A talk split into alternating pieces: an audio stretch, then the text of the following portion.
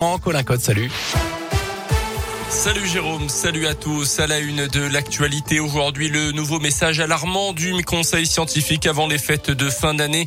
Les experts disent craindre, je cite, une possible désorganisation de la société au mois de janvier en raison de très nombreux arrêts maladie à venir. Le variant Omicron devant devenir majoritaire en France entre Noël et le jour de l'an.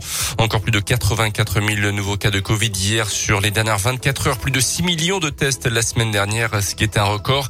Emmanuel Macron, lui, s'est exprimé ce matin sur Instagram Instagram appelant les Français à la prudence et à prendre soin les uns des autres. Les gestes barrières, un test préventif pour rassurer et en cas de symptômes, on s'isole et on alerte à rappeler le président de la République.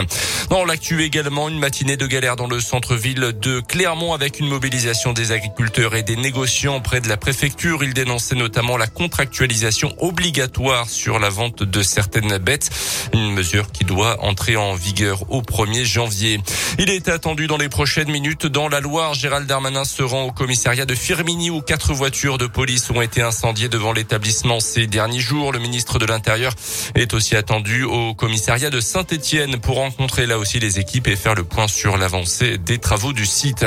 Un grave accident de la route dans l'Ain ce matin à Ambronay. Un conducteur a perdu le contrôle de sa voiture pour une raison encore inconnue avant de venir taper un panneau de signalisation et de finir sa course contre un arbre. Bilan euh, deux blessés. Âgé de 20 ans, le conducteur était dans un état grave à l'arrivée des secours, mais ses jours n'étaient finalement pas en danger.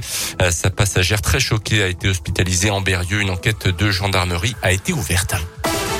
La Ligue 1 de foot en pause pour les fêtes. Hier soir s'est tenue la 19e journée de championnat.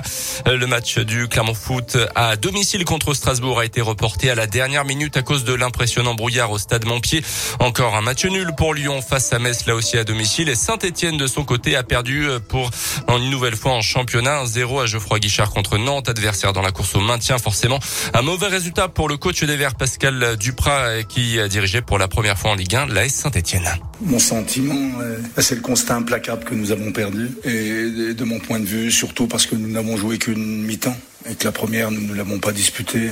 Donc à partir de là, c'est malgré tout un sérieux handicap. Ah, je voudrais délivrer un petit message aux deux que j'ai sortis à la mi-temps. Les deux que je sors à la mi-temps, je les sors, mais je peux sortir tout le monde. Pour vous enfoncer un peu plus, c'est bien, bien sûr une des rares incursions nantaises. Et sur cette deuxième mi-temps, un des seuls reproches que je fais à l'équipe, parce qu'on défend mal collectivement, Colomboigny s'est enfoncé euh, comme dans du beurre on encaisse ce but euh, qui nous, nous, plonge ce soir dans la tristesse et l'effort compréhensible. Le prochain match de Ligue 1 pour la ça sera contre Angers le 9 janvier. Les Verts toujours bon dernier, mais avant sa à la trêve et un 16e de finale de Coupe de France aussi.